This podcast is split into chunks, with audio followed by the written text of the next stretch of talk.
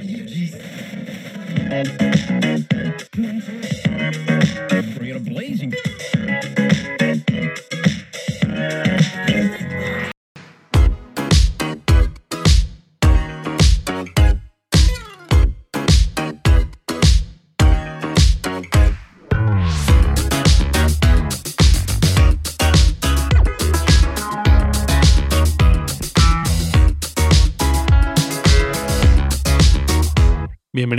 Podcast de Hipertextual. Yo soy Javier Lacorte Yo soy Eduardo Arcos. y hoy vamos a hablar de ferias de tecnología y qué tan interesantes son y también cómo funcionan por dentro.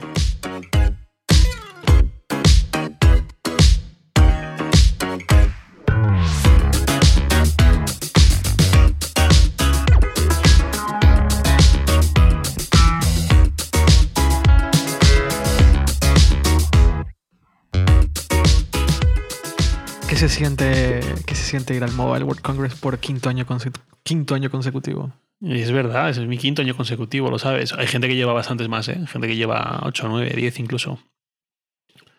¿Qué se siente? Pues este año es el primero que yo dije no voy a ir al Mobile World Congress. Porque al final si voy es ya otra cuestión. Pero fue el primero que yo dije este año no voy a ir. ¿Y qué, qué dijeron los dioses del mobile, del, del- del mundo móvil, del gremio de los periodistas tecnológicos? Pues no lo compartí con nadie, no fui a nadie a decirle no voy a ir al mobile. No, simplemente cuando salió el anuncio de que Samsung no se iba a llevar el S8 al mobile, sino que lo iba a presentar fuera, dije, pues esto creo que es lo que me faltaba para convencerme de vivir el mobile desde la oficina, vaya, desde lejos.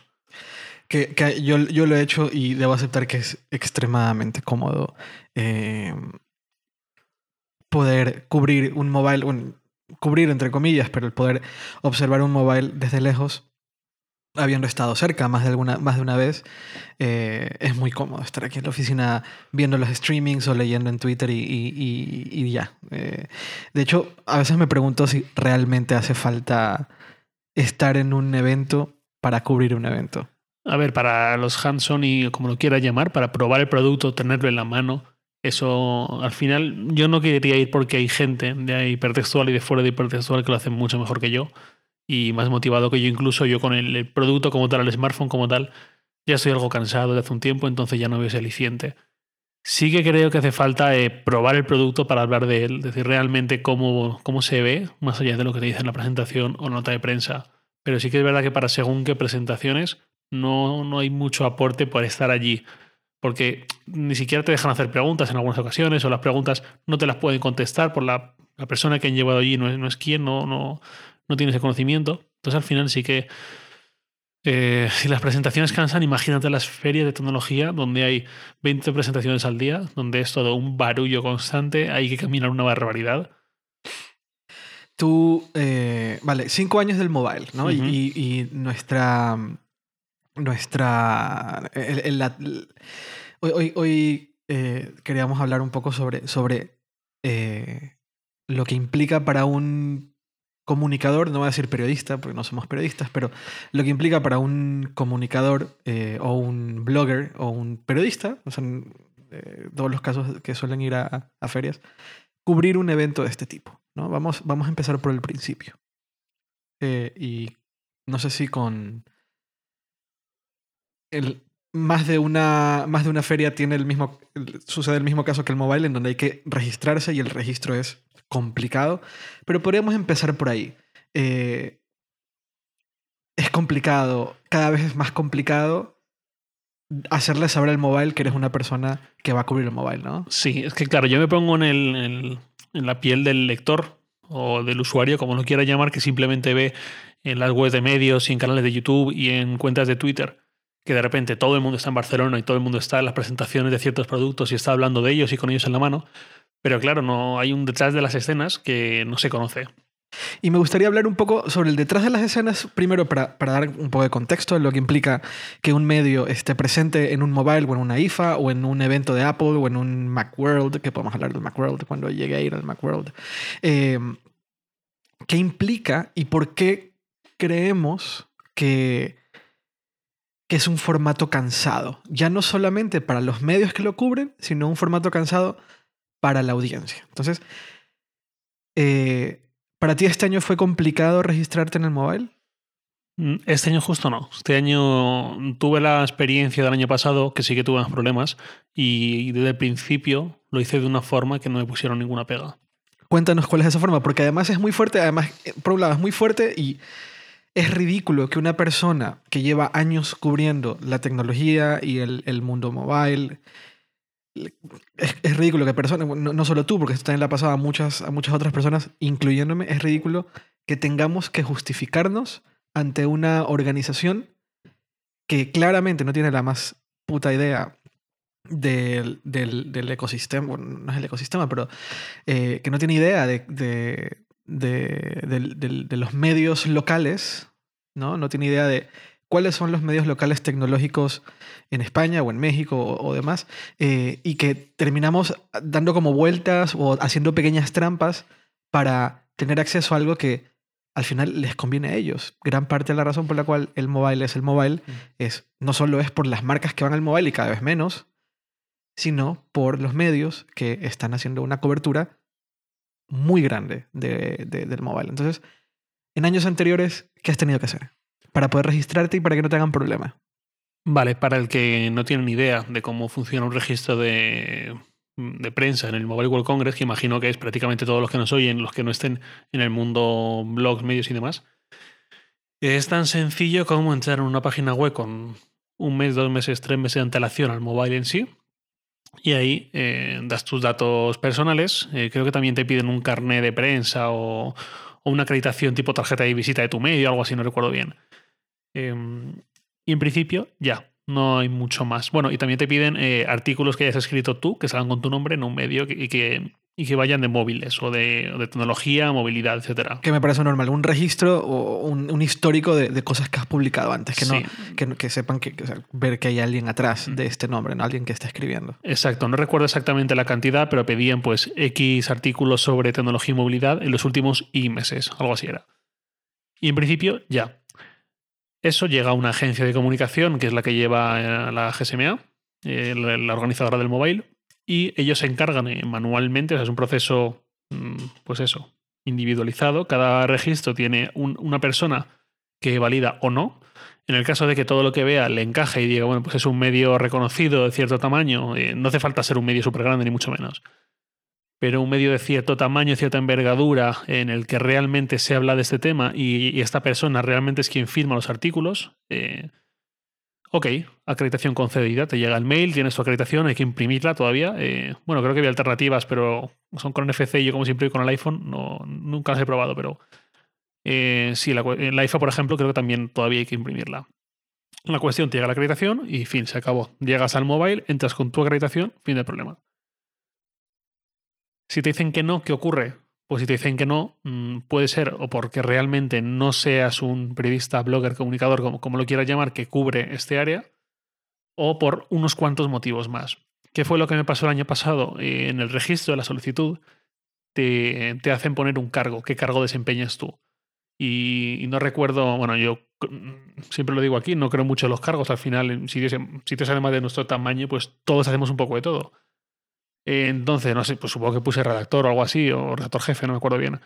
Pero ellos me buscaron en LinkedIn, accedieron al perfil de LinkedIn y vieron que ponía, creo que es director de contenidos, algo así. Claro, porque tú eres el director de contenidos de hipertextual. Sí, bueno, ya sé, ya- no tengo ni tarjeta de visita para que veas lo que Porque no quiere. el bombo que le doy a mi, a mi- al cargo este. Bueno, la cuestión, el tipo de LinkedIn vio director de contenidos, vio la palabra director y dijo, ah, un director. Un director no. no. tiene por qué entrar porque en teoría un director no es un periodista. Claro, no viene no a no cubrir, viene a hacer negocios. Claro, entonces a ver cómo le explico yo a, a este señor de Iowa que eh, en un mobile, pues vamos mucha gente a cubrir un poco, entre comillas, como sea, con todas las armas que tenemos, y que eso no implica que, que yo sea como un director de contenidos o como lo quiera llamar, de un periódico con una estructura de los años 80 en la que no se manchaba las manos. Eso Claro. también te pasó a ti, Eduardo. Te dijeron que no por un motivo parecido. Sí, Dijeron, eh, feo, tú no vas a escribir aquí. Tú vas a Eh, hacer-". Exactamente. Vale. Que, que es cierto. De hecho, yo no iba a escribir, pero suelo ir a... Yo no, yo no voy a hacer negocios en, en el mobile. Y, y yo no voy a aprovecharme de, de una entrada para acceder o tener acceso a personas mm, que de otra forma no tendría. Eh, Es cierto que yo probablemente no escribo en el mobile o escribo muy poco, pero sí que me, me encargo de ayudarlos lo más posible con la coordinación de todo lo que están haciendo los, los, los, los, los editores. Mm. Aquí hay un pequeño matiz que creo que también debemos explicar, porque hay mucha gente que no tiene por qué saberlo. En el mobile básicamente hay una barbaridad de marcas de tecnología y eso incluye muchísimos tipos y más que tecnología y telecos, una barbaridad, que se juntan todas. Entonces, para según qué tipo de perfiles, sobre todo comerciales, es como ir a pescar una pecera tienes eh, en una misma jaulita a un montón de personas que te interesan durante unos días muy concretos. Tal cual. Y, no, no, no, hay que pensarlo en términos de comerciales de, medios de comunicación porque es muy poco probable que un comercial que, que, vende publicidad en un medio de comunicación logre dar con el director de compras o de ventas de marketing, de marketing de una marca. Pero un comercial que se encarga, por ejemplo, de distribuir móviles en un país en particular que se acerca a una marca relativamente grande o pequeña en el mobile, sí que puede empezar a hacer negocio. Claro. Por ese motivo las entradas del mobile son tan caras. Hay entradas que cuestan 1.000, 2.000, 5.000 euros. Eh, porque hay gente que va a hacer puro negocio. Entonces, mm, la GSMA, que son los organizadores, deducen, bueno, pues si tú vienes a hacer un negocio que quizás te reporte 50 o 100 mil dólares, paga mil. Pues te voy a comprar 2.000 o te voy a cobrar mil, euros, mil euros. Y en algún momento nos comentaron de una de las marcas grandes de, de, telefonía móvil que, eh, pues, eh, imagínense una, una, de las marcas más, más grandes de, de telefonía móvil del mundo cuántos directivos o cuántos, cuántas personas de esa marca van a Barcelona y entran al mobile, pues probablemente unas 300, por decir algo. 300, 400, no sé cuántas. Claro, hay que sumar países. Vale, imagínense 300. Pues el, eh, y, tienen, y tienen uno de los stands más grandes del mobile. Pues el mobile solo les da 100 entradas, por decir algo, que es bastante, pero de, ninguna forma es un tercio del, del total de personas que necesitan no solo para encargarse del stand, sino para todo lo que ocurre alrededor de, ese stand en, términos de negocios, en términos de logística y demás. Pues el mobile solo les da 100 y las otras 200 personas tienen que pagar y tienen que pagar los 1000, 2000 euros para poder entrar. Y eso es un, gasto muy alto, eh, no, no esperado, tal vez, ¿no? Y en nuestro caso, pues, eh, en, en el caso de un medio digital que no es que no es grande, o sea, no, somos, no somos el país, no somos el mundo, eh, dedicarle mil o dos mil euros para entrar al mobile, para ayudar con la coordinación, pues no tiene ningún sentido. No compensa de ninguna manera. No, compensa. Entonces, en mi caso particular, pues sí, revisaron mi, mi LinkedIn o qué sé yo, qué habrán hecho, no sé, no sé qué habrán leído, pues, y dijeron, esta persona no viene a cubrir el, el mobile, lo que viene aquí a hacer es negocio. Y me la negaron. Les expliqué...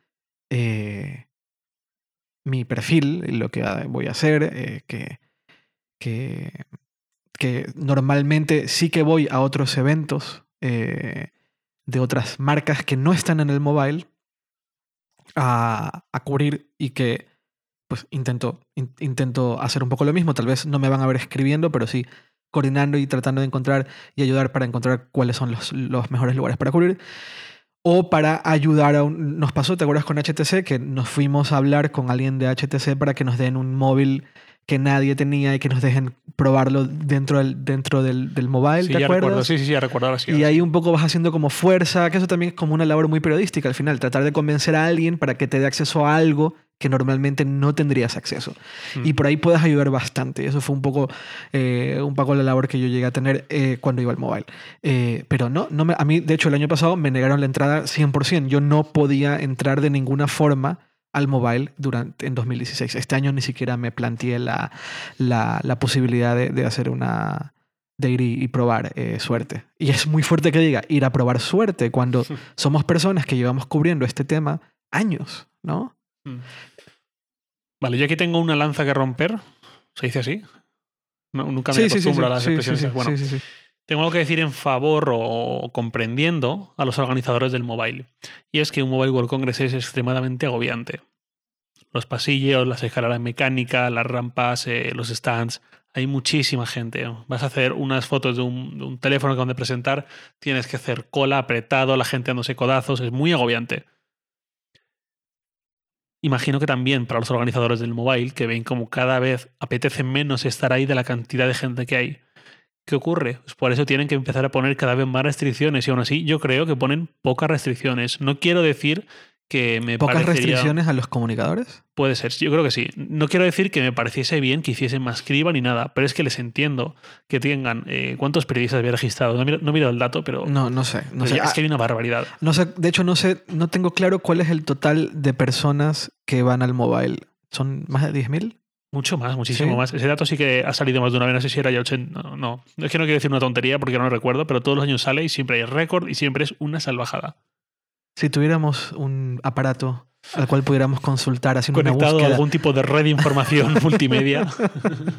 asistentes. Sí, mien- mien- mien- mientras voy buscando, porque sí me parece un dato interesante, pero es cierto, cada vez hay más periodistas. De hecho, cada vez hay, así como restringen la entrada a periodistas que deberían poder entrar. Yo recuerdo que Ángel Jiménez tuvo el año pasado muchos problemas para entrar. ¿Sí? Ángel, claro, porque recuerdo. la razón- Ah, claro, de su Twitter, me acabo de acordar de sus Claro, tweets, sí. y la razón, eh, para, para que se- para que entiendan lo ridículo que era todo esto, Ángel Jiménez eh, no le dejaban entrar al mobile, no le, querían- no le querían dar acreditación porque escribía, en, en opinión de la organización, escribía muy poco. Lo cual es estúpido. Pero si tiene el galleto blog este que, Que escribe, escribe sí, una vez por semana. No, y más, y más. Últimamente escribe casi a diario. Tal vez, eh, según yo el año pasado, y Ángel nos podrá corregir, pero según yo el año pasado está escribiendo más o menos una vez por semana. Y para esta gente era insuficiente. Qué raro. Además, eh, es que por si alguien no lo conoce, Ángel Jiménez, arroba Ángel Jiménez en Twitter, es eh, posiblemente el mejor periodista tecnológico de España, es quien mejor No digas, tendencias. no digas eso, no digas eso porque se la va a creer. O sea, Ángel se la va a creer, va a decir, ahora soy el mejor periodista de España. Ángel Jiménez es un gran periodista tecnológico español. Entonces, eh, él, pues eso, lo que iba a decir, él entiende como poco las tendencias y es capaz de. Sí, explicarlas sí, sí, de una forma general para un público, como en su caso, el mundo, que es un público generalista. Mira, no estabas lejos. 101.000 asistentes al Mobile World Congress del año pasado, Vale, del Eso 2016. incluye todos, gente organizadora del stand, etcétera. GSM anuncia el récord absoluto de visitas al Congreso, un 6% más que hace un año. Y sí, e, es, es una locura. Es El- una barbaridad, es que es muy agobiante, incluso por la noche. O, y ya ni hablemos de los que vamos eh, eh, con una marca, tenemos la suerte de poder ir en la mayoría de casos en autobús o te, ponen- te ponen ciertas facilidades.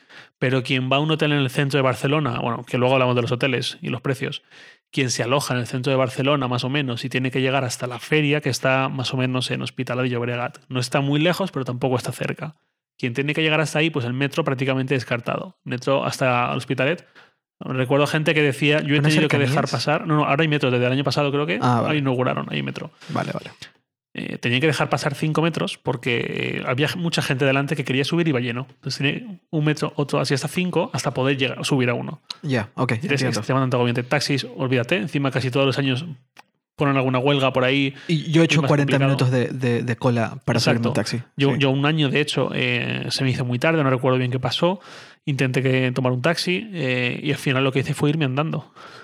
En serio. Y me fui andando, no hasta el donde iba, que a lo mejor estaba como a dos horas a pie, pero me fui andando a lo mejor 45 minutos hasta que vi un taxi y lo cogí. Ahí. Ya, un taxi en una zona donde había menos eh, demanda. Exacto, ¿no? tuve Sí. la suerte pues que posiblemente estaba volviendo a dejar a alguien del mobile precisamente. Entonces, todo esto es tan solo el previo, es para que se entienda eh, el nivel, no voy a decir agobio, aquí pobrecita esta gente, problemas de primer mundo, pero sí es eh, un ejemplo de cosas que, no- en mi opinión, no deberíamos de, de pasar, pero pasamos para entrar a cubrir un evento.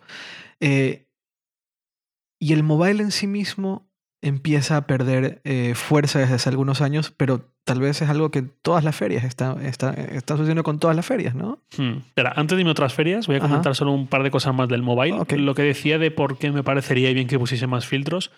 No sé cuál es el- el- lo adecuado, no sé si hay que decir a partir de tal cantidad de visitas vienes y si no, no.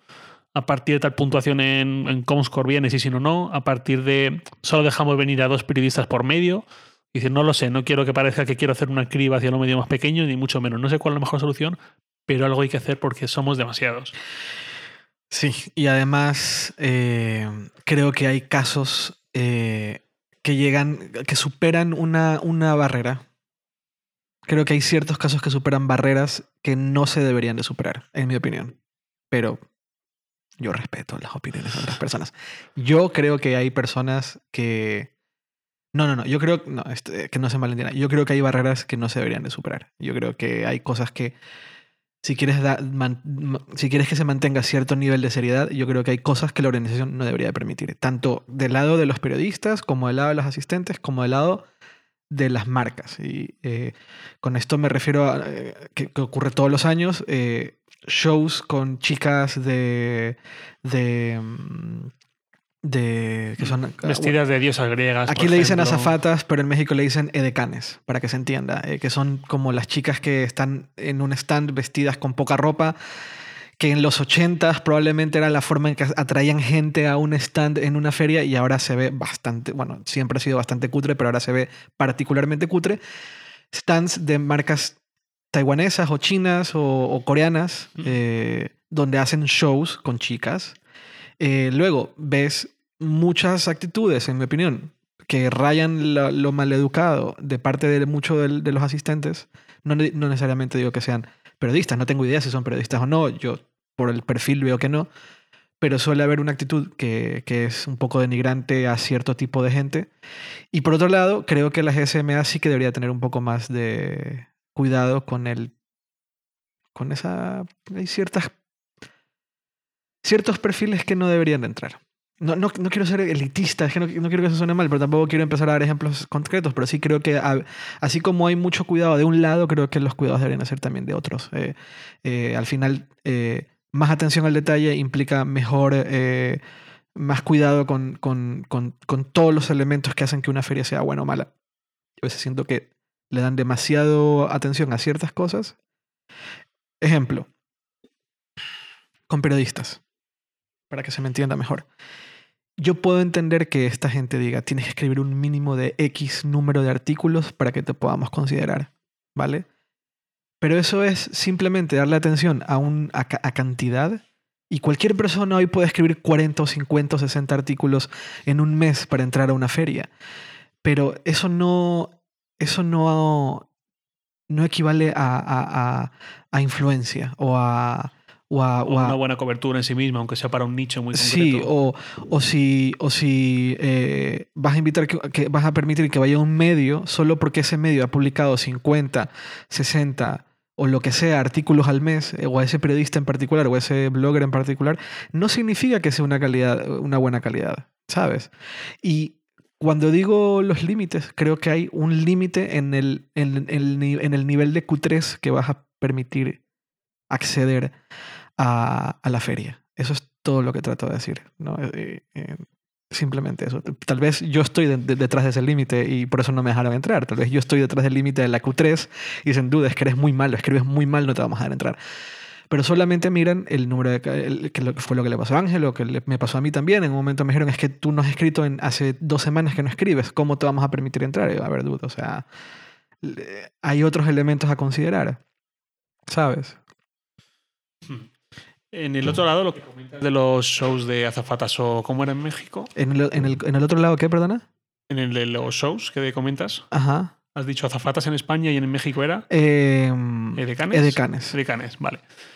Un ejemplo muy concreto que vemos todos los años, creo que el año pasado ya hubo, fue algo mejor, pero la constante era el stand de ZTE, es un stand gigantesco. ZTE, que aparte de su negocio de redes, también eh, tiene smartphones. Todos los años tenía, eh, qué sé yo, 15, 20 azafatas edecanes, vestidas, eh, por lo general era como diosas griegas, con como sábanas que dejaban mucho al aire, blancas, Sí. con coronas de laureles, creo que era algo así. Y siempre algún medio, con toda la razón del mundo, eh, comenta la estupidez. Y sí, lo que hacen esas chicas básicamente es, pues no sé si es cada 45 minutos, una vez cada hora o algo así, como suena una música, se ponen en formación, empiezan a bailar en mitad del stand y de verdad es increíble, todos los años se llena, se hace un corro enorme de, de cuatro y cinco filas de Correcto. hombres Correcto. haciendo fotos, jaleando, Correcto. palmeando. Así es. Baboseando. Sí, es, es una imagen horrible. Encima ZT está en un stand que hace esquina justo junto a las escaleras mecánicas. Sí. Entonces, si tú subes las escaleras mecánicas o las bajas, encima ves como una especie de vista cenital del espectáculo y lo ves aún más íntegro, es aún peor. Y hay un perfil eh, bastante identificable de personas que suelen ser los que están viendo. Sí. Este, sí. de traje azul marino o gris. sí. Exactamente, Nos exactamente. entendemos así. Sí, y es un espectáculo muy triste, muy, muy triste.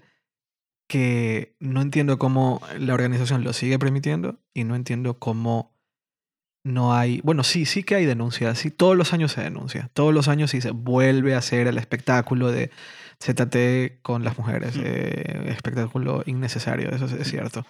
Pero me sorprende que la organización siga permitiendo que ocurra. Una pequeña confesión que creo que no he contado más allá de en corrillos es que el año pasado, eh, uno de los últimos días del mobile, yo los últimos días ya siempre está todo un poco más ligero y no hay tantísima gente. Entonces a mí me gusta pasear por los stands por los que menos gente suele ir o por los halls que tienen más marcas que no suelen tener mucha atención. Simplemente pues a ver qué me encuentro. Un año me encontré un Kodak, que era el peor móvil que probado en mi vida. El año pasado me encontré el smartwatch más feo que he visto en mi vida. ¿De qué marca era? Acer.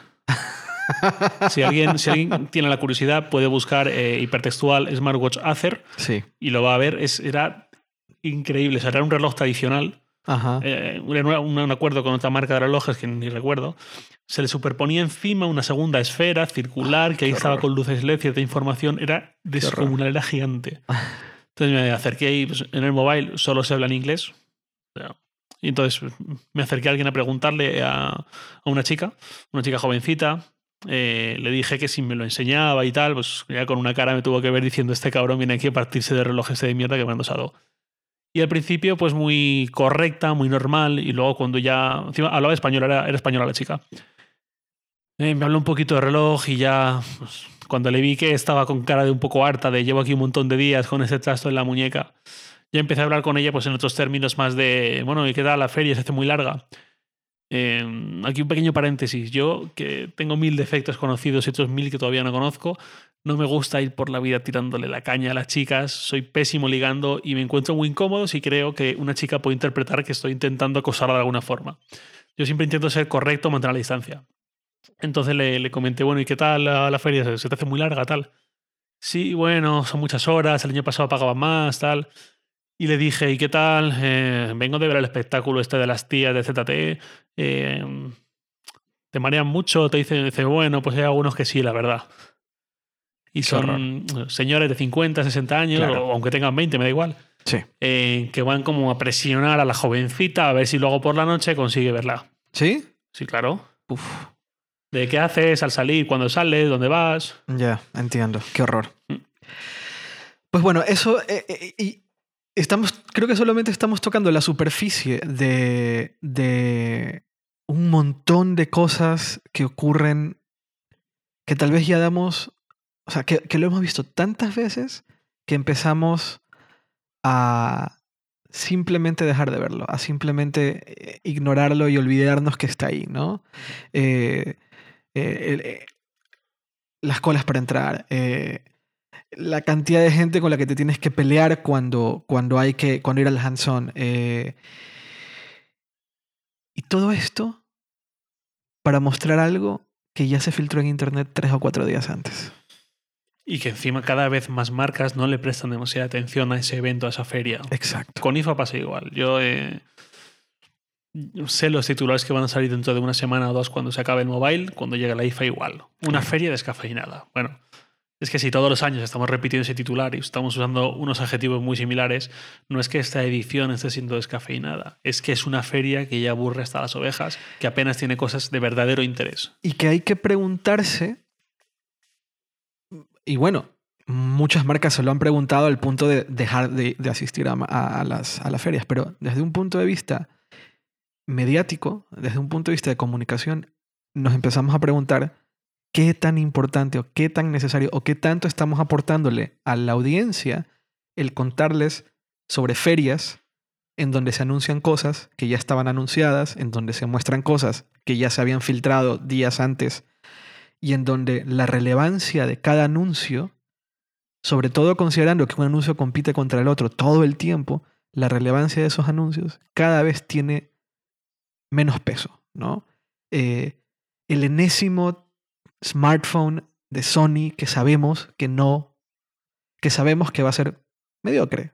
Lo siento, pero es así. El enésimo gadget que sabemos que en un año van a anunciar que va a dejar de existir, como el año pasado con LG y los teléfonos modulares. En el segundo que anunciaron teléfonos modulares, todos en este lugar, al menos en este lugar, en esta oficina, sabíamos que al año siguiente eso ya no iba a existir. Cuando anunciaron, cuando todas las marcas querían anunciar eh, visores de realidad virtual, sabíamos que al final solo quedarían uno o dos.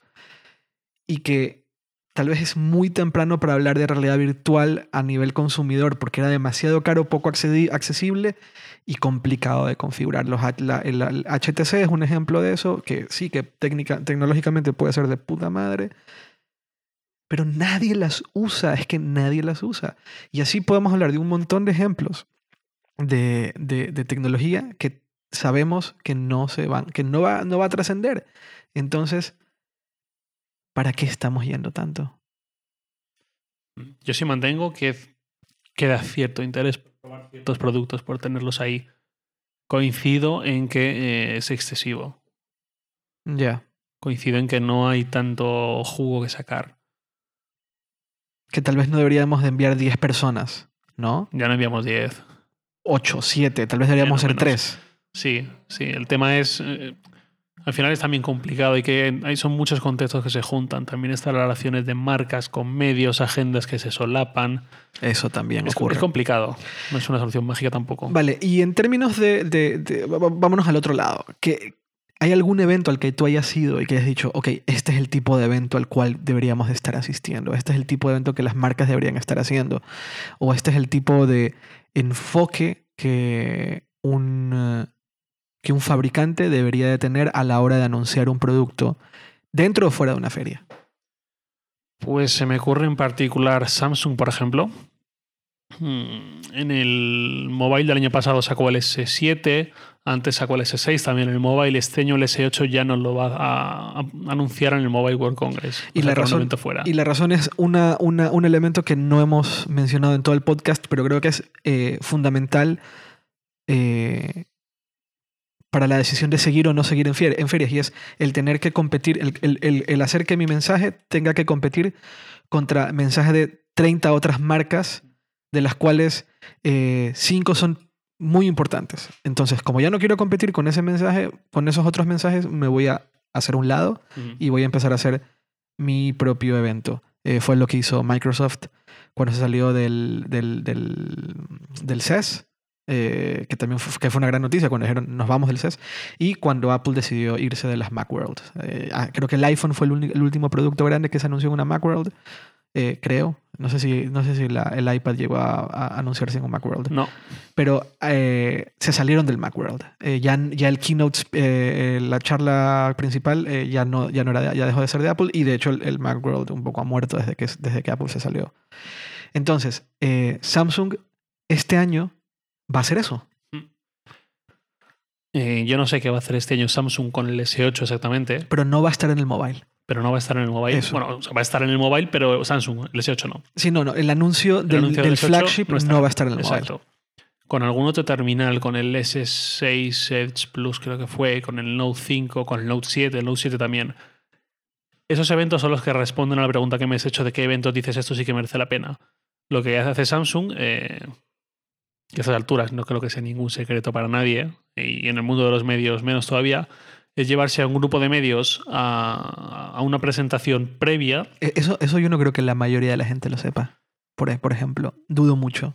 Eh, yo creo que sí lo sabe la gente, por lo menos, a lo mejor el que lee el país, no, pero el que lee hipertextual, yo creo que es consciente de que de repente a un día, a una hora concreta, todos los medios sacamos... Eh, vale, es posible que sepan o entiendan que hay información embargada que nos la han pensado, eh, pasado antes, pero tal vez no saben que tú viajas a, un, a, otra ciudad. El año pasado fue a Londres.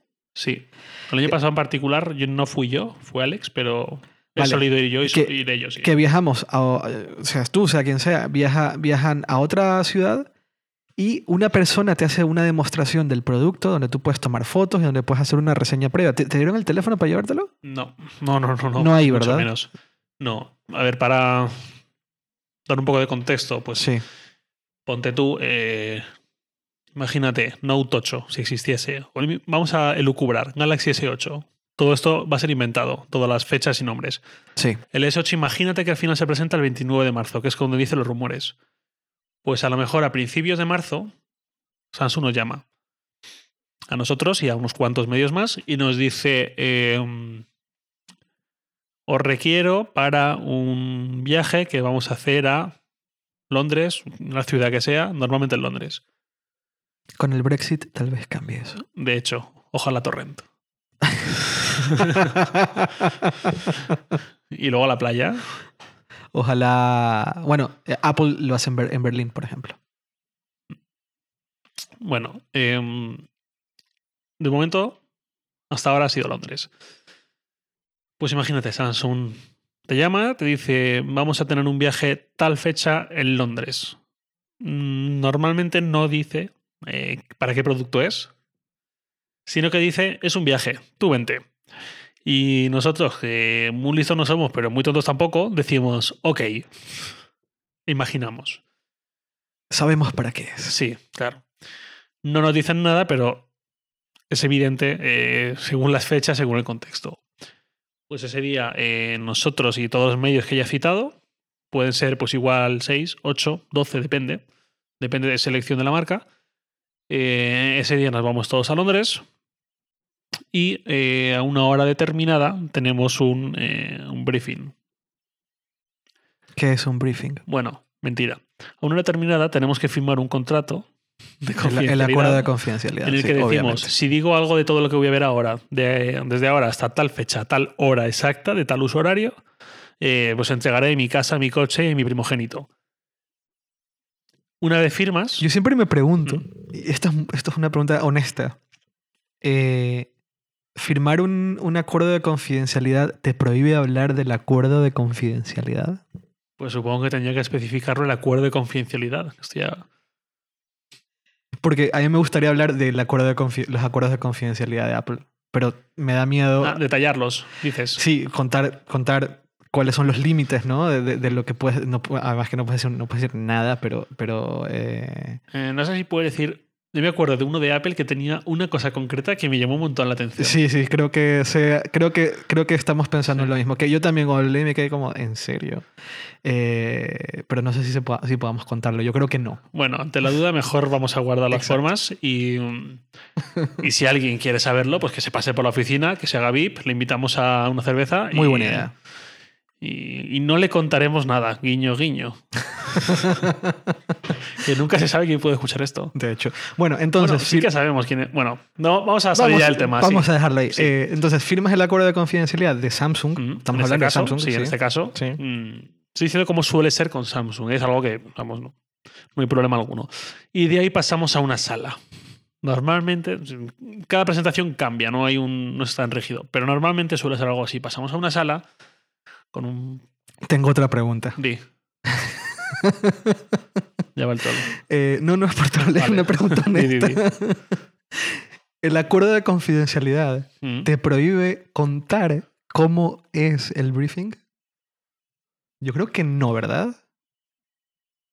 Lo que voy a contar, vamos, es que es, no sé. Es obvio, ¿no? A ver, no, no voy a dar detalles ni voy a decir cosas de la marca, que sí que hay alguna que digo, "Ostra- ostras, no lo voy a decir porque creo que no corresponde tampoco, por respeto hacia la marca y hacia lo que me han pedido. Vale. eh, eh, eh, el otro día estaba viendo un episodio de una serie que nadie ve, creo que casi nadie ve en Latinoamérica y España, que se llama Murder in the First. No, no tienes idea, ¿verdad? Ni idea. Vale, es una serie de TNT, TNT, eh, de policías. No sé ni por qué la veo, pero la veo y me encanta. Eh, y el otro día estaban en una situación en la cual eh, estaban en un interrogatorio y el tipo para no perju- autoperjudicarse siempre hablaba en supuestos. Entonces aquí podemos hablar en supuestos. Supongamos que estás en un evento de una marca muy conocida coreana en donde... Tampoco voy a decir algún detalle. Pero bueno, básicamente pues te pasa en una sala en la que alguien de la marca, un portavoz, eh, los traen pues de Corea o de Estados Unidos, según la marca donde sea, suele venir del país matriz.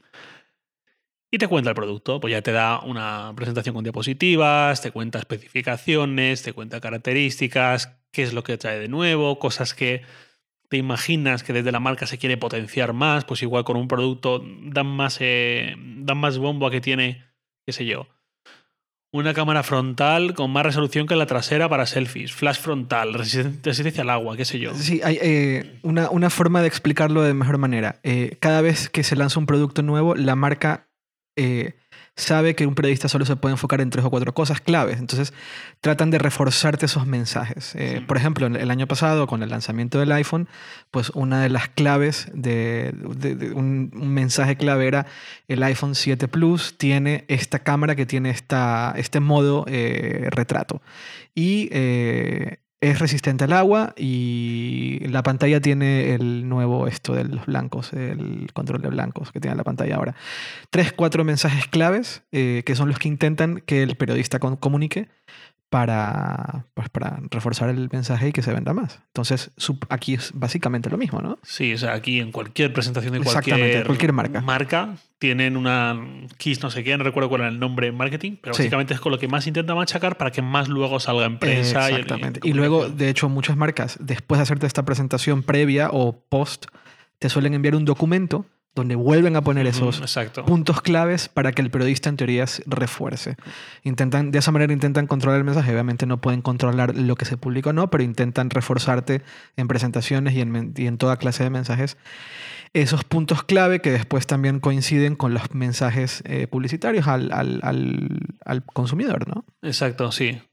Ahora, puedo un ejemplo, por ejemplo, que sí que me acuerdo de que se hizo bastante hincapié con el S. No, no recuerdo cómo fue, si fue con el S6 o S7, no recuerdo ya.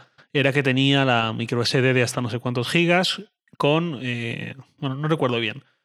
Pero sí, Y el iPhone, además de la cámara, que era resistente al agua, era una de las cosas que Sí. también le hacían mucho hincapié a la hora de Ujú. comunicar. Entonces, después de que ese portavoz te cuente, pues normalmente, con todo muy truco de magia, a los lados siempre hay eh, unas mesitas o unos bancos con productos tapados con una lona, con telas. Entonces, de repente, cuando todo acaba tal, pues mm, asistentes, los que estén ahí en esa sala, una mirada de complicidad, ya, ya, ya, y destapan. Entonces ya te dejan ir a ver el producto, a tocarlo, etcétera Y tomarle fotos. y tomarle fotos. Y normalmente sí. quieres. Hay una curiosidad. eh, a veces se dice, puedes pasar con cámaras siempre y cuando no estén conectadas a Internet. Entiendo que para evitar el caso de, Filtraciones. pues está obviamente. haciendo una copia de seguridad en Dropbox mientras estoy haciendo fotos en Google Drive o lo que sea. Y se copian solitas al Flickr, ¿no? Sí, no sé, no sé si es para evitar torpes o para evitar, no sé. Yo creo que un poco de las dos. Torpezas que han ocurrido y eh, obviamente personas que... Ups, es que está en internet y esto no sé dónde salió, no hay, no hay, Mm. no hay nada atrás, no sé quién, quién lo, quién lo publicó. De todas formas, es- esa prohibición en particular siempre tiene bastante polémica, incluso dentro de la propia marca, porque te de- no te dejan entrar con una cámara conectada a internet, pero sí que te dejan entrar con tu móvil. Con tu propio móvil. que ¿Qué es? Sino una cámara conectada, Conectada a internet. a la bestia internet con Ah, así todas es. tus cuentas ya puestas. Claro. Entonces, cuando llega el día del evento, ya sea en una feria o en una presentación, en la gran mayoría de los casos, salvo Apple, el producto ya lo conocíamos. Ya lo habíamos tocado, ya le habíamos tomado fotos y ya lo habíamos probado lo suficiente como para contarles una primera vista, un...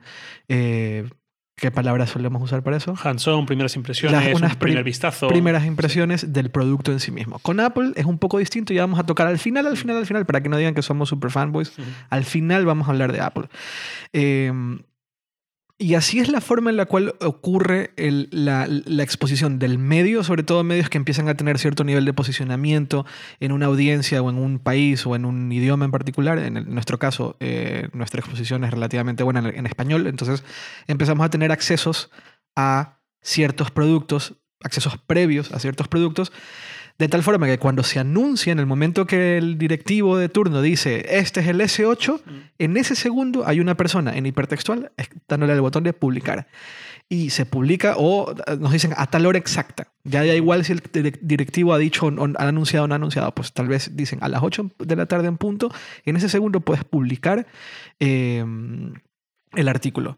Si lo ven en Twitter y siguen a periodistas, los periodistas empiezan a decir, se levanta el embargo.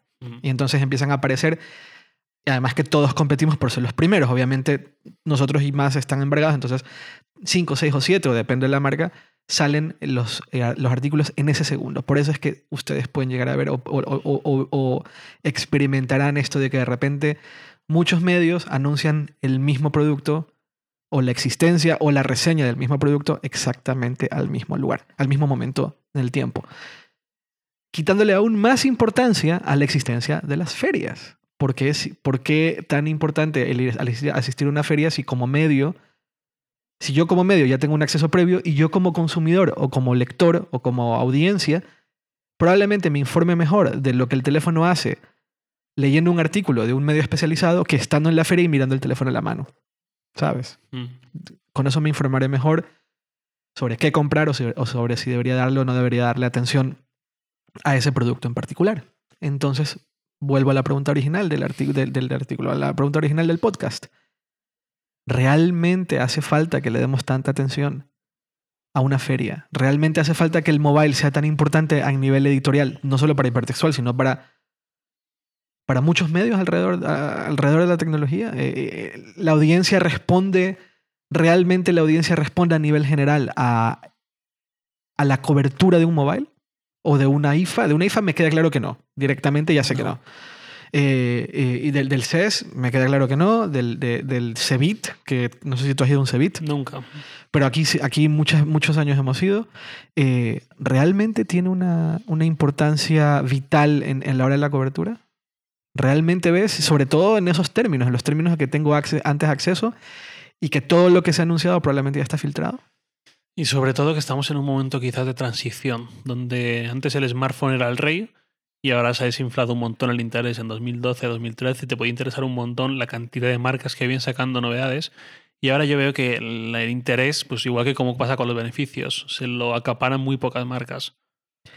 Pero todo esto es un poco distinto con Apple, ¿verdad? Eh, Apple, eh, para lo bueno, para lo malo, para todos, suele tener sus propias normas. Exacto. Entonces vamos a, a con- a comentarles brevemente cómo funciona con Apple y cómo es todo tan diferente.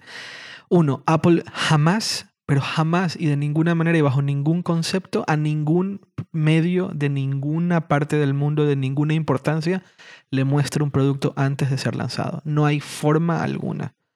Lo más cercano que llega a ocurrir con Apple es que una vez que se ha anunciado el teléfono, una vez que todos los periodistas tenían acceso al hands-on después del evento, te llaman y te dan te llaman en el mismo en, el en la misma ciudad o en el mismo lugar, te llaman al día siguiente o por la o, o en la tarde del mismo día, te llaman para que te den un producto de reseña con una fecha de embargo que comparten muchos otros medios que probablemente reciben también el producto unos días después. Es decir, lanzan un iPhone, por decir algo, un 1 de septiembre, ese día te dan el móvil, algunos periodistas de- importantes, con una, un vencimiento de embargo del 15 de septiembre.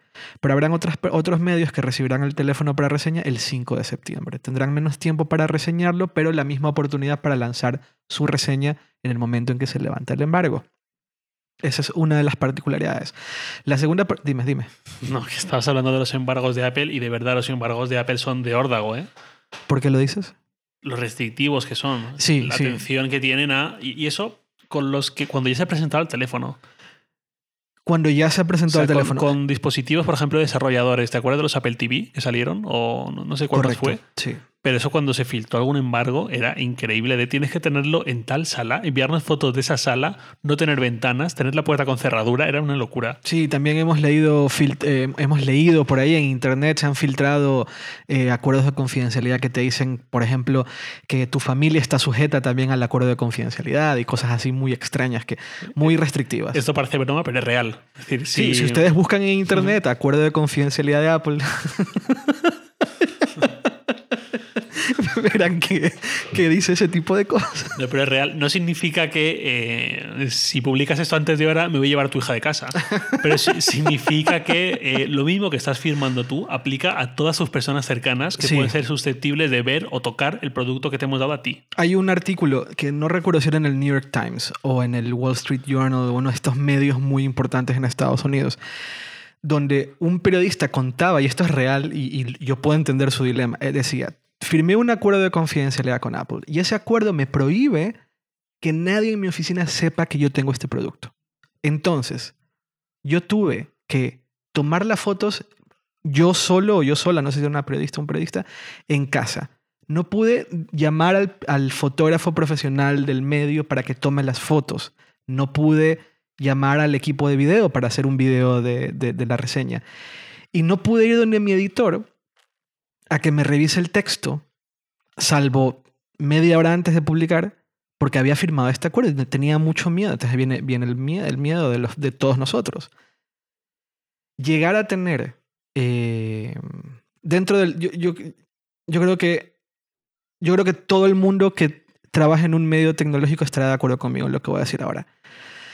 Lograr tener acceso a, a Apple desde un punto de vista de comunicación es una especie de validación de calidad del medio. ¿Estamos de acuerdo en eso? Imagino que sí, más o menos. No, no, pero sé honesto. ¿Tú crees que estoy exagerando como fanboy? No, no entiendo lo que dices, pero también entiendo que a veces veo que se quedan fuera de ese, no sé cómo llamarlo, club, ¿no? de, esa, No es un de esa club. lista o, Sí. o de ese conjunto.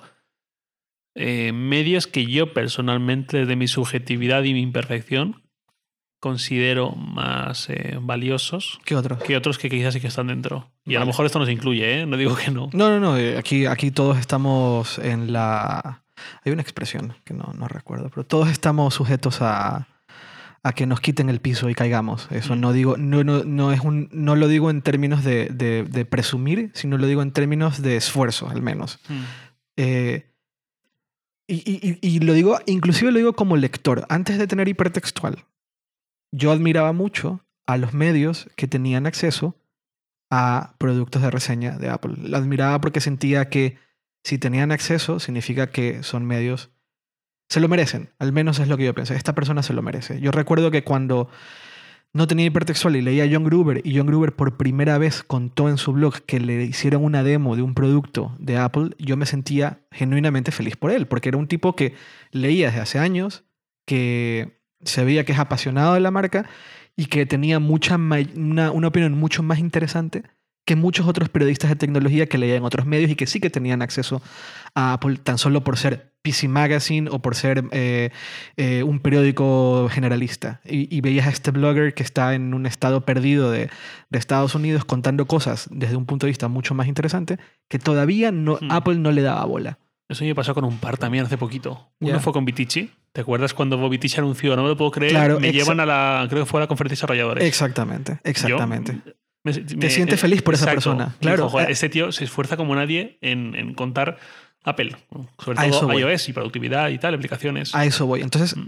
eh, habiéndolo vivido, hab- habiéndolo vivido, habiéndolo vivido de- de- desde afuera, cuando lo vivo desde adentro, cuando hipertextual finalmente tiene acceso a Apple, pues eh, no puedes evitar estar feliz. Claro. Es inevitable. ¿Sabes con quién me pasó? ¿Con quién? Con Pedro Aznar. Igual, Pedro, el año pasado, cuando fui al, Sí, a fue la contigo a San Francisco. Pues, Claro, yo, yo en el momento que entro al avión y Pedro venía al lado mío, yo personalmente me sentí muy feliz porque siento que es un tipo, además que ser una persona increíble, es Sí, un sí. tipo muy, muy bueno, o sea, es muy inteligente y además que tiene una, una visión de las cosas bastante interesante. Pienso lo mismo, personal y profesionalmente. Exactamente. Me encanta Pedro Aznar. Entonces estaba bastante contento de poder compartir el viaje, además que me encantó sentir, tener una persona con la cual yo podía compartir la emoción de ir a un evento de Apple, ¿no?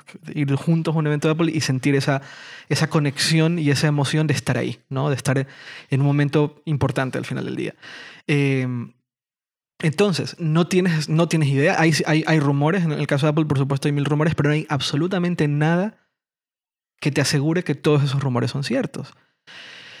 Y una vez que acaba la presentación, bueno, la presentación en sí misma, Apple al no estar dentro de una feria, sí que tiene un control mucho mayor y sí, sí es cierto que Apple le da mucha más, más atención al detalle a toda la experiencia que tienes como periodista al estar en ese evento. Es algo que, en mi opinión, ninguna otra marca ha sabido cuidar de la forma en la cual Apple llega a cuidar de, de la gente que, que le, da, le da las llaves para entrar a esa puerta. Eh, y no sé, en el caso de otros hands-on, no sé cómo será el tema, por ejemplo, no sé, en, un, en el mobile, no sé cómo será, cuánto tiempo tienes para entrar a un hands-on, pero en el caso de Apple son horas. O sea, tú puedes estar horas, horas y horas y horas y nadie te está diciendo, mira querido, esto ya va. Son al menos dos horas, dos o tres horas en donde tú puedes entrar, salir, entrar, salir, entrar, salir tantas veces como haga falta eh, para tomar fotos, hacer video, probar el producto. Al final, obviamente, a le conviene. Y hay un montón de, de pequeños perks, pequeñas cosas curiosas que tienes acceso. eh, como por ejemplo, tienes acceso a la comida de la cafetería del campus de Apple. ¿no? Está ahí. Mueven un montón de la cocina, o un montón de personas de la cocina, la mueven al lugar del evento. Y tú puedes tener acceso a la misma comida que se tiene en el campus de Apple. Que es una tontería, Sí. pero no lo es, en el sentido de que si estás horas ahí y no has comido, tú, puedes- tú puedes salir, comer y luego regresar a seguir trabajando. Ostras, me acabo de acordar de mi primer mobile, creo que fue. O el Ajá. segundo, no recuerdo, fue el primero. Me acuerdo que un día comí. en- o sea, fue- estaba ya a las 8 de la mañana y me fui a las 7 de la tarde. Entonces, eh, esas horas, a mediodía, lo único que comí fue una botella de medio litro de Fanta de naranja y un huesitos, una chocolatina. ¿Y te costó? Y sí, sí, la pagué yo y la pagué yo. ¿Y te costó? ¿No recuerdas? No, no Es- recuerdo. es que Era, yo- era caro para lo que es, pero tampoco era 10 euros por los huesitos. Es que yo, yo recuerdo eh, en un mobile también muerto del hambre. eh, yo fui un año, fui a un mobile, ¿te acuerdas que fui con PayPal? Sí, en 2013, ese mismo año. Creo Vale. que fue el mismo año que yo. Y eh, la persona que venía conmigo, que era de la agencia, no era de, de PayPal, sino que era de la agencia, estábamos muertos de hambre y dijimos, vamos a comernos algo. Y fuimos, nos ter- terminamos en un lugar de, su- de sushi. Y, y era estúpido, era, no sé, 20 euros por un sushi de mierda. Sí, ¿sabes? por la bandeja de Carrefour de 3 euros. Ajá, sí, sí, sí. sí, sí, terrible, terrible. En fin, luego tienes acceso, eh, si, tienes acceso al, producto, en el caso de Apple, para no desviarnos más, tienes acceso al producto, tienes acceso, a, eh, pues tienes un embargo y eh, cuando te hacen el, eso es una cosa que no sé tampoco si en otros, en el caso de otras marcas también ocurre y es que en el momento en el cual te hacen, te van a dar el producto, te hacen otra demo. Y hay casos en los cuales la persona que te hace el demo es alguien muy importante dentro de la empresa. Ciertos casos, en casos muy particulares. Por ejemplo, cuando presentaron Apple Pay aquí en España, vino la responsable global de Apple Pay a presentarnos Apple Pay. Cuando se presentó el iPhone 6, no el 6S, el 6, vino el presidente, bueno, el VP de la división de iPhone a presentar el iPhone eh, aquí en España, eh, a los periodistas en España. Y eso es muy interesante porque tienes acceso a una persona, no te lo dicen, entonces no vienes preparado, pero al menos tienes acceso a una persona de alto cargo dentro de la empresa que te, puede, te podría responder o no ciertas preguntas que normalmente no te las podría responder una persona que simplemente te hace una demo memorizada, ¿vale? Y eso es muy interesante. Una vez que, se rompe el embargo, pues ves lo mismo, ves ves en ciertos medios que se levanta el embargo del iPhone o del iPad o de lo que sea y ves las reseñas publicadas todas al mismo tiempo. Y así es como funciona en Apple. En mi opinión es la mejor forma de hacerlo, obviamente. Mm, Yo, cuando tú has preguntado eh, qué evento has dicho aquí sí que hay que estar, yo me refería precisamente a algo así, a, pues, eh, tipo lo que te he comentado de Samsung. Te llevo previamente, te dejo tiempo tranquilamente para hacer fotos o vídeos o preparar lo que tú quieras, mirar lo que tú quieras al teléfono. Luego tienes 5, 10, 15 días para preparar el contenido antes de que se rompa el embargo. O sea, de que se vence el embargo, mejor dicho. O sea, desde un, tiempo- desde un término, desde un punto de vista de conveniencia para el medio y en, en derivado para el lector, es la mejor forma, porque al final el medio tiene tiempo de escribir un artículo bien pensado, bien razonado, y el lector se beneficia al ver un, un contenido que no está escrito en tres segundos, sino que es algo que... Exacto, que, que la que- que actualidad todo- y- y exacto. mata. Mata esto. Totalmente. Y tienes que llegar como sea, es mucho más agotador. Las fotos quedan mejor. Exacto. Si haces video, el video te queda mejor porque tienes un poco más de tiempo, no tienes Mm. que estar peleando por 10 segundos del, del producto eh, con otros 50 periodistas. Claro, yo entiendo que eso a quien le penaliza es al medio que se queda fuera, el medio que no te llaman para llevarte a Londres a probar el producto. Por eso, no hay nada que contente a todos, imagino, pero para mí, ya que, por ejemplo, en el caso de Samsung o de Apple sí que suelen contar con nosotros, pues es lo más cómodo y a nuestro lector le llega lo mejor, mucho mejor que si tenemos que estar escribiendo salto de mata, prisa y corriendo. Eso por un lado. Y luego un evento concreto que también has preguntado qué tipo de evento fue un Nokia World, al que yo hice que fue el último, porque ya fue en octubre de 2013 ¿En dónde fue? en Abu Dhabi. Claro, tú fuiste. Ese fue el último Nokia World. Ese fue el último porque eh, un mes antes ya se había anunciado que Nokia iba a ser comprada por Microsoft. Sí, es cierto. Entonces era el último. Yo fui a un Nokia World eh, en Stuttgart. Era muy grande y una de las cosas que más recuerdo de ese Nokia World era eh, el lugar para comer. Yo solo me acuerdo de las cosas de la comida. el lugar para comer de- del Nokia World. Era un lugar muy grande, muy, muy grande, que, que eso, no lo he visto, eso sí que no lo he visto en ningún otro evento y me encantó. Estaban tanto, tanto desarrolladores como periodistas en un solo lugar. No había, no es como en el caso de, de Apple, que hay el Developers Conference y luego los lanzamientos de producto. Aquí juntaron a, juntaron a tantos periodistas como desarrolladores. Y podías estar en una, eran mesas comunales muy, muy grandes con comida finlandesa, obviamente. Eh, y tú podías compartir la, la mesa con un periodista de, no sé, de Japón y con un desarrollador de San Francisco. En la misma mesa, comiendo comida finlandesa. Con una conexión a internet brutalmente rápida, no sé por qué o cómo, pero yo recuerdo estar sentado descansando en el Nokia World, comiendo comida finlandesa con gente muy extraña o muy diferente a mí, a mis lados, con el portátil enfrente, viendo House. Porque me había descargado el episodio en ese momento, estaba solo, me, me puse los, los cascos y me puse a ver House mientras comía y un montón de gente, había gente co- co- codeando, haciendo eh, coding eh, a mi lado, había un periodista eh, eh, retocando fotos y todo esto en un mismo lugar. Y eso me pareció muy interesante porque era una dinámica poco habitual para una persona que suele cubrir eventos de tecnología, donde todo el mundo es, es periodista o todo el mundo se está peleando por la atención de un segundo de un, de un teléfono. Acá Mm. era un poco distinto. Era un lugar muy grande, Nokia sí que nos dio acceso a ciertas cosas que normalmente no nos daban acceso en otros eventos, pero fue de mis últimos eventos en el cual yo personalmente cubría que no fuese Apple. Creo que fue de los últimos. Pues qué curioso que los dos nos encantase tanto un Nokia World. Significa que no fue anecdótico, sino que realmente estaban muy bien organizados. No, y, y, y, y habían muchas cosas que, en muchos aciertos en ese evento, que sí que me encantaría también que otras marcas supiesen replicar. eh, Estoy de acuerdo. que, que había en el Nokia World. Eh, yo llegué a estar en, en, un, en dos Macworlds, eh, pero esto fue hace miles de millones de años, cuando era joven. Te falta decir cuando era joven y feliz. En el 97 fui a un... Madre mía. Sí, sí, sí. sí, Un sí. poco más y yo no estaba ni planeado en el 97. Exactamente. En el 97 fue un Nokia World. Eh, tengo una anécdota bastante curiosa de ese Nokia World, pero pues no, no, es, no es lugar para contarlo. Eh, y es que en ese Nokia World me, me, me encontré con una persona que después, años después, sería muy amiga mía. Un- un amigo mío que estaba...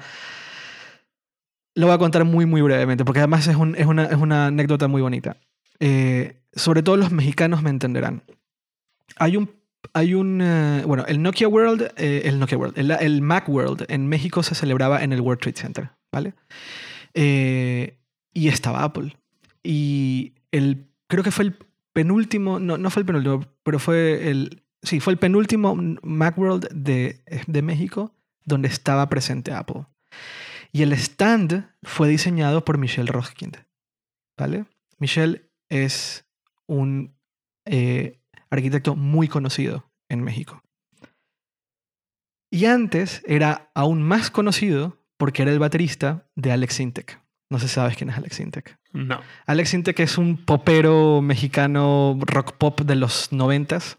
Y Alex, Alex, Alex Sintek tenía una banda que se llamaba Alex Sintek y la gente normal. De hecho, voy a poner una pequeña, muy pequeña muestra de una de sus canciones ahora.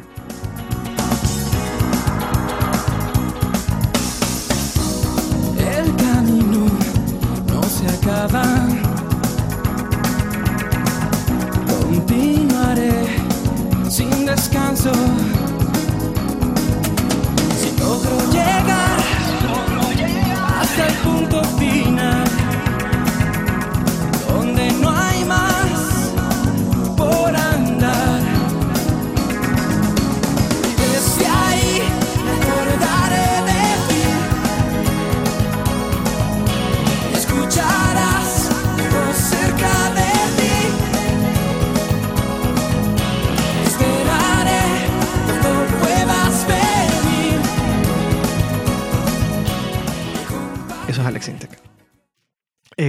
Baterista de Alex Sintek era, era Michelle.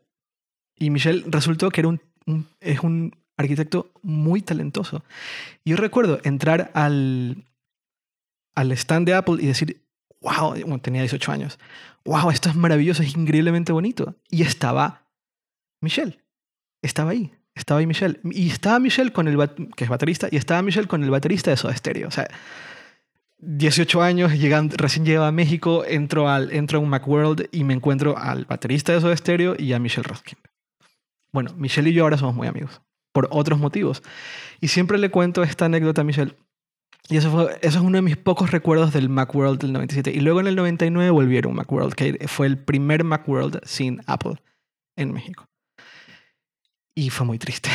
fue terriblemente triste de ver cómo un evento que tenía un renombre muy grande en México, y luego esto pasó también en San Francisco, se podía caer tan rápido solamente por la no presencia de Apple. Y ojo que en México no anunciaban nada, pero en México sí que tenían, en aquella época, en los noventas, ir a un Macworld probablemente implicaba tener acceso o información de producto que de ninguna otra manera tendrías. ¿Sabes? Y me tocó ver esa, esa transición de, un Macworld con Apple y un Macworld sin Apple. Eh, y son ya es 99, o sea, son más de 10 años, son 16, 17 años que nos, seguimos, que nos estamos cuestionando de una u otra forma la necesidad de las ferias, pero seguimos asistiendo. Mm, Competencia informativa, quizás. ¿Cómo no voy a ir si van a ir los de al lado? ¿Qué pasaría si en hipertextual no se cubre el mobile? Eh, ¿Qué implicaciones, ¿A qué implicaciones te refieres? ¿De tráfico? ¿De, De tráfico y de... y nombre? ¿De relación con marcas? ¿De expectativas de los lectores? las tres. Pues a nivel de tráfico, según. eh, habría cosas que sí que seguramente nos penalizarían, porque al final hay productos en un mobile que siempre interesan, aunque sea uno. De hecho, mi teoría de este, para este mobile, que empieza en muy poquitos días, desde el momento que estamos eh, grabando este podcast, es que el mobile va a ser. Mobile World Congress 2017. Exacto. Va a ser de una marca. Es decir, una marca se va a llevar la atención. De hecho, casualmente tengo un artículo preparado para publicar en breve. Huawei. ¿Tú crees que el mobile 2017 va a ser de Huawei? Sí. ¿Y, si, Porque- y si Samsung estuviese, sería también de Samsung Si llevase el S8 sería el mobile de Samsung y de Huawei? y en, en menor término de Huawei. Como no va a llevar S8, eh, en principio solo va a llevar a tablet esta la, la, la 3. No creo que, que nadie consiga equipararse a Huawei. Sony al final, mira, el año pasado, después del mobile casualmente, publicamos un artículo con gráficas del interés que habían despertado en Twitter diferentes marcas durante el Mobile World Congress. Y Sony estaba bastante, bastante por debajo de Samsung, que a veces parece que están como ahí, ahí, pero no, en ventas está muy por abajo y en ese interés en Twitter demostrado de lo que se hablaba de Sony también estaba muy por debajo de Samsung. Entonces Sony este año creo que por mucho gama alta que presenten tampoco se van a acercar a la al nivel de Huawei, que creo que es quien más papeletas tiene para ser el primero. De hecho, Huawei ya es el fabricante que más teléfonos vende en todo el mundo, en España y en el mundo. Sí. ¿Y crees que va a ser... No, de hecho va a ser el, la marca de la cual más se va a hablar durante el mobile. Va a ser quien va a llevar un poco la... Sí, sobre todo el producto al final eh, presentan el P10. eh, el Sí. P9 gustó muchísimo, más de lo que yo confiaba en que fuese a, a gustar. El P10, pues viendo la trayectoria de Huawei, pues será todavía más. Entonces creo que va a ser el mobile de Huawei. Que Huawei hasta ahora no llevaba su P, su estrella al mobile, lo hacía fuera. Pues este año al revés. Samsung lo ha sacado, Huawei Lo ha metido. Introducido, sí. Vale. Y en términos de relación con marcas, sí ves un impacto. Bueno, eso también yo lo veo. Es, es- Sí, esto ya es algo que igual para el lector promedio pues es más aburrido porque no le influye en absoluto. Pero sí, al final, pues igual que los periódicos deportivos tienen relaciones con los equipos de fútbol o de diferentes deportes, o los, o los periódicos tienen relaciones con partidos políticos, con bancos y demás, eh, aquí tenemos relación con marcas de muchos tipos, entre ellas tecnología. También para hablar de préstamos de productos, eh, pedir declaraciones para tal reportaje, para tal eh, noticia, etcétera. Y lo que mencionábamos hace un, rato, el poder tener el producto antes que otros medios. Que al final es la competencia entre medios, quién tiene la información antes que el otro, Sí. al final del día. Pues eso, y ese es nuestra, nuestro punto de vista actual de las ferias y de lo que consideramos que... No sé, ¿crees que debería haber alguna modificación así como si, si, hicieran algún cambio clave, eh, volverían a ser interesantes? ¿O crees que, crees que esto ya Pues por ejemplo, el mobile, eh, creo que lo que comentaba antes, el smartphone ya no levanta pasiones, ya es más eh, un poco rollo, cada año más de lo mismo, salvo contadas, contadas presentaciones. Quizás sea hora de empezar a impulsar otro tipo de mobile que no sea el smartphone, que ya se está haciendo, pero de una forma pues mucho más acelerada. Al final, los coches conectados están despertando mucho más que el smartphone, que ya está en un estado, pues, ya hay menos margen de mejora. Otra revolución como la que supuso el iPhone, o, pues no va a haber. No va a haber en en un tiempo, por lo menos. Mm, coche conectado. eh, sanidad, incluso salud. Mm, coche autónomo. Wearables. aparte de conectado. Wearables, exacto. Con los wearables, con los relojes, por ejemplo, creo que estamos todavía eh, en un. Se está como buscando su identidad, por decirlo así. Están buscando qué puede hacer. Incluso Apple, que parecía que tenía las cosas más claras que nadie, eh, de repente saca un Apple Watch Edition y luego lo corta. Ya no hay, ya no hay oro, ya no hay lujo. El lujo ya es como mucho 1.500 dólares. Ya no son 10.000 o 20.000. Sí, de acuerdo. Eh, y parece que se enfoca mucho más en el deporte. Eh, yo mismo noto que tuve el Apple Watch desde el día 1 que estuvo en España, llevo ya 20 meses con él. Yo mismo noto que he ido cambiando mi forma de interactuar con él y de qué expectativas tengo respecto a él. Ahora las enfoco mucho más en actividad. Eh, de hecho, si ves la esfera que te estoy enseñando ahora mismo, Eduardo, de mi reloj, he puesto la que da mucho más valor a la actividad, Sí, al de deporte. acuerdo, de acuerdo. Eh, porque quiero que sea eso lo que me transmita y un acceso rápido a la música para poder cambiar música rápidamente por la calle y, y ya está y poco más y ya no quiero hacer ya no quiero pedir un taxi desde reloj por ejemplo Entonces, la, en tu opinión, al menos una opinión editorial es, ¿las ferias volverían a tener sentido si empezaran a tocar temas que son de verdad don- eh, las áreas donde realmente hay innovación? con Lo que has dicho. exacto realidad virtual realidad aumentada Vale, Mm, vale. quizás algo tiene más de software plataformas herramientas Con los coches conectados tiene un, tiene un nivel de sentido porque nuevamente es un producto al cual de ninguna otra forma tendrías mucho acceso. Tienes que estar en el coche. A diferencia de un móvil que te lo pueden enviar por correo o por mensajería para probarlo, los coches no te los pueden enviar. Tienes que ir y experimentar y usarlo y, y- y- y- y- y- y- y estar ahí para poder eh, eh, entender el, el avance o, el- o la innovación que hay detrás, ¿no? y aún así se hace complicado Eh, por un lado sí que es verdad que cada vez más marcas le dan atención a esto eh, fantástico pero realmente me gustaría que salí, el mobile saliese del móvil ya que hubiese móviles igual que hay un montón de cosas más con lo del coche ¿De qué te sirve probar un Tesla con autopilot? Si, bueno, ya ni con autopilot, que en España está prohibido todavía, no está legali- legalizado. ¿De qué te sirve probar un Tesla eh, cinco minutos dando una vuelta en una manzana? Cuando la gracia del Tesla está en probarlo de verdad eh, días y días y días para ver cómo te afectan y cómo te influyen los ciclos de carga, por ejemplo. Pero te doy un ejemplo. Cuando, cuando Audi presentó el, el nuevo. ¿Cómo le dicen aquí? Al dashboard. Al ¿Salpicadero? salpicadero, sí. Cuando presentó el salpicadero este que era 100% digital, que no tenía ni una sola parte móvil, que era una pantalla larga, eh, power eh, eh, de, de Nvidia y tal.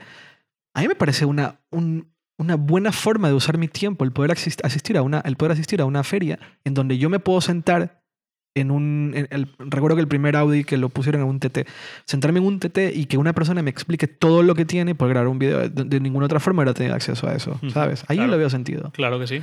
Con un Tesla, bueno, entiendo lo que dices. Al final, gran parte de la experiencia de Tesla eh, está en la conducción, obviamente.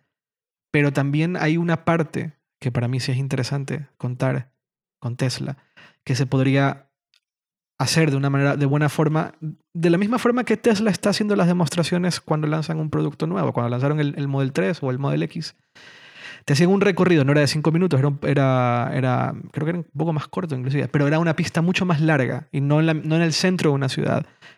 Entonces era posible mostrar ciertas funciones La aceleración, por ejemplo. aceleración o, o el tema está, no, no el tema de autonomía total, pero sí el, ten- el tema de mantenerte en una, en una, en una línea, el Mm. que cuando te estás acercando a un coche da- el adaptativo y el que si le, le pones el- la direccional pues te mueve a un carril otro. Eran cosas que te las podían mostrar y que, te- y que solamente se pueden mostrar en un evento, inclusive en una feria.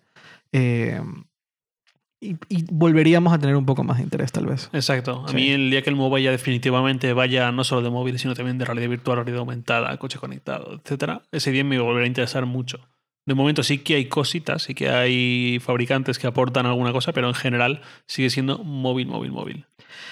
Y con eso acabamos el podcast de esta, de esta semana. Sí, próximamente pues iremos al mobile, os lo contaremos y Sí. veremos qué tal es este año. Muy bien, pues muchas gracias por escucharnos. Yo soy Eduardo Arcos, me pueden leer en Twitter, yo soy, eh, soy earcos. Javier, Yo soy Javier Lacort, arroba jlacort. en Twitter también. Eh, muchas gracias por escucharnos y que tengan una muy, muy linda semana. Adiós. Chao.